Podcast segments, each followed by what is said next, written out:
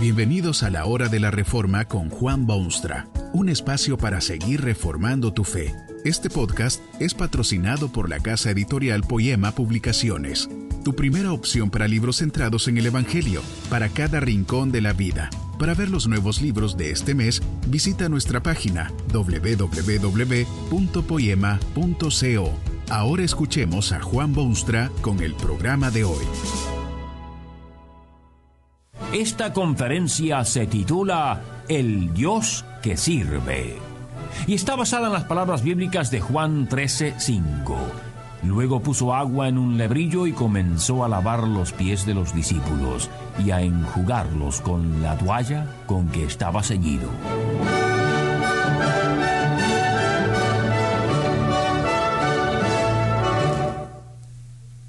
Si usted fuese rey, comería los humildes frijoles de su más humilde súbdito en la humilde choza donde vive.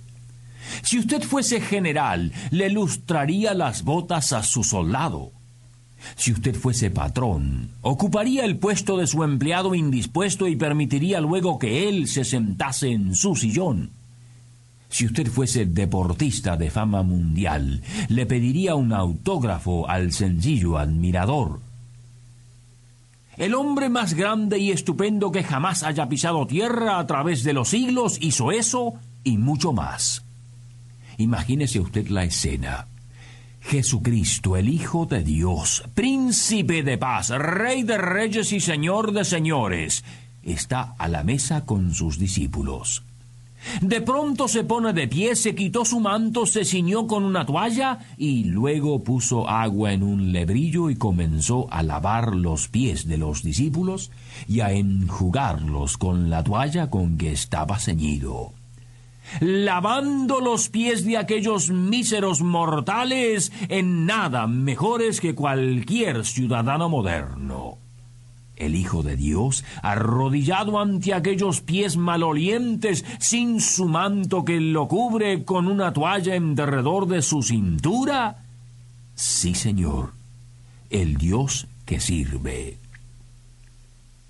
Esto debe entenderse bien.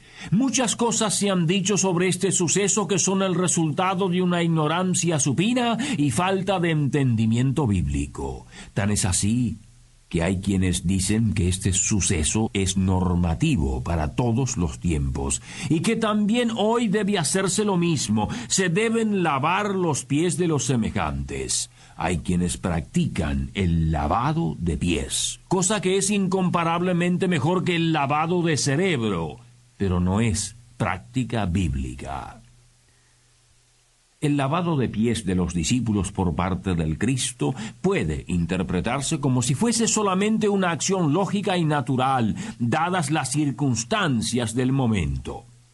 Sabido es, por ejemplo, que en esos momentos habían disensiones entre los discípulos del Salvador.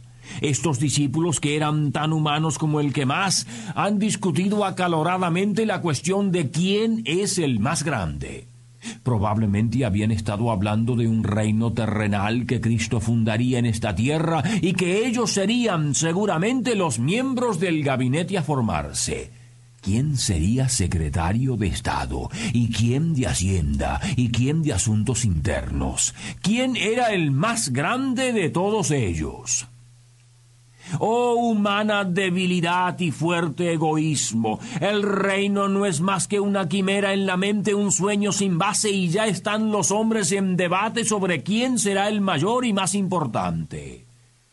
Es de suponer que Jesucristo se habrá sentido genuinamente disgustado con estos débiles discípulos que se pelean entre sí por tan efímera realidad y al verlos tan orgullosos de sí mismos. Tan genuinamente disgustado que procedió a la hora de la sobremesa a demostrarles cuál es la verdadera grandeza de aquel que se humilla hasta lo máximo puso agua en un lebrillo y comenzó a lavar los pies de sus discípulos. ¿Quién es el más grande e importante?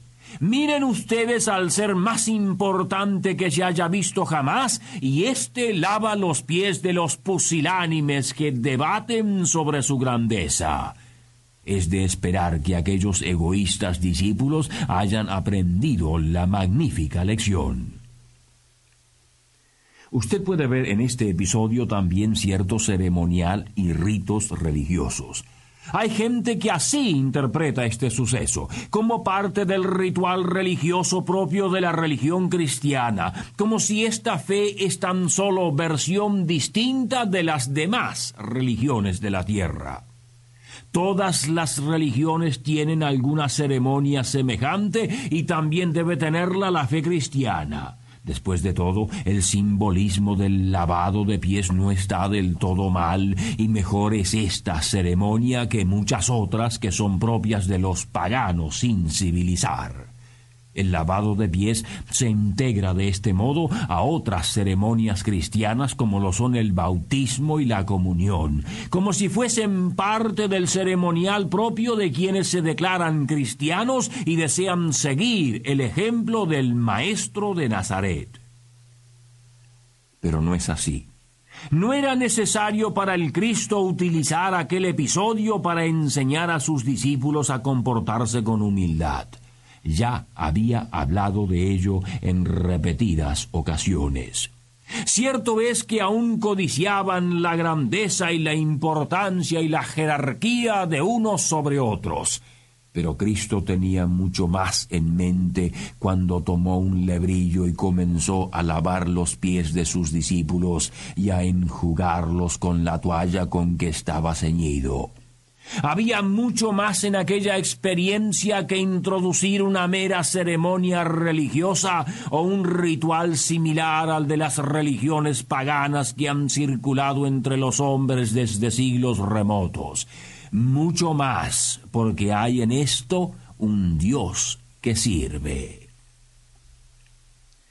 ¿No fue Jesucristo víctima de la insensatez de sus discípulos?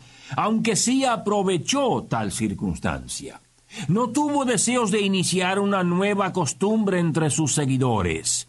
Fue más bien que en aquel momento, como en todos los demás de su borrascosa vida en la tierra, el Señor Jesucristo se demostró soberano y dueño absoluto de las circunstancias había venido desde el cielo de gloria a esta tierra de miseria para llevar a cabo la más grande misión que se haya encomendado a ser humano en la historia. Vino enviado por Dios, pero también de su propia voluntad.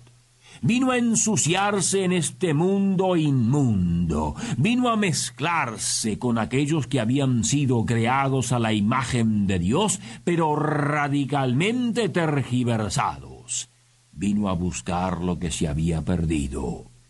Para llevar a cabo tan estupenda misión, Jesucristo se mostró siempre en control absoluto. Cuando tomó un lebrillo y comenzó a lavar los pies de sus discípulos, lo hizo también como soberano absoluto y en total control de la situación. ¿Habían ya cenado o estaban cenando? Era costumbre de aquellos tiempos que el anfitrión facilitase el lavado de pies. Los caminos eran polvorientos y generalmente tan solo unas sandalias protegían los pies. Se caminaba extensamente. Era parte del protocolo familiar y de la ética contemporánea ofrecer a todo huésped la oportunidad de lavarse los pies faltaría este ingrediente tan importante en esta cena de Jesucristo con los suyos. ¿No era Cristo mismo el anfitrión? Efectivamente, era la cena de Cristo, y fue Cristo quien soberanamente se hizo cargo de la situación y procedió a hacer lo que cualquier anfitrión digno del nombre hubiera hecho. Jesucristo se hizo cargo soberanamente. Pero hizo algo humillante. Cierto es que era la costumbre lavarse los pies, pero la costumbre dictaba que algún esclavo llevase a cabo tal tarea. Generalmente era el esclavo más nuevo, el menos respetado, el más humilde, el más explotado, el que estaba a cargo de lavar los pies de los visitantes y huéspedes. Y esa es la función que el Cristo se asigna a sí mismo, el Dios que sirve. Observe usted que este es el Hijo Eterno de Dios, arrodillado allí ante unos pies polvorientos, lavándolos y secándolos con su toalla. ¿Por qué se humilló de tal manera el Salvador del mundo? Bueno, precisamente porque para eso había venido. No crea usted que la salvación de un hombre pecador es cosa fácil. No piense usted que lo único que se requería era que un tal Jesús viviese unos pocos años en la tierra y luego milagrosamente la salvación sería posible. La salvación es cosa costosísima. El Hijo de Dios debió humillarse hasta lo indecible para hacerla posible. Vino a servir, el Dios que sirve. Pocos días después, ese mismo Cristo sería puesto en manos ignominiosas de soldados extranjeros que se jugarán su manto al pie de una cruz. Lo colgarán de un madero y las multitudes que pasan menearán la cabeza en tono de burla. Sus íntimos huirán cual ave asustada. Será abandonado por los habitantes de la tierra toda, pero también por el mismo Dios del cielo. Se verá obligado a exclamar, ¿por qué me has desamparado? Esa era su misión. Y en vista de semejantes sufrimientos, ¿qué puede decirse de tomar un lebrillo y empezar a lavarle los pies a sus discípulos? Era sólo parte del proceso salvífico. Por medio de sus actos mediadores puede el hombre hallar salvación. Cristo lavó los pies de sus discípulos para demostrarles ya entonces la profundidad y anchura y extensión de la obra que había venido a cumplir. La humillación de lavar los pies era como nada comparado con las agonías de la crucifixión, pero eran sí parte de lo que Cristo tuvo que hacer, el Dios que sirve. Jesús lavó los pies de sus discípulos, hizo mucho más que eso, mucho más. Lo hizo para hacer posible la salvación, la suya también. Se humilló hasta lo sumo para abrirle a usted las puertas de una nueva vida. Que este mensaje nos ayude en el proceso de reforma continua según la palabra de Dios. Si quieres profundizar en la exposición bíblica, puedes buscar más recursos en www.poema.co. Allí encontrarás libros que te ayuden a entender la palabra de Dios y aplicarla a tu vida. Poema, el Evangelio para cada rincón de la vida. Nos vemos en el próximo episodio de La Hora de la Reforma con Juan Bonstra.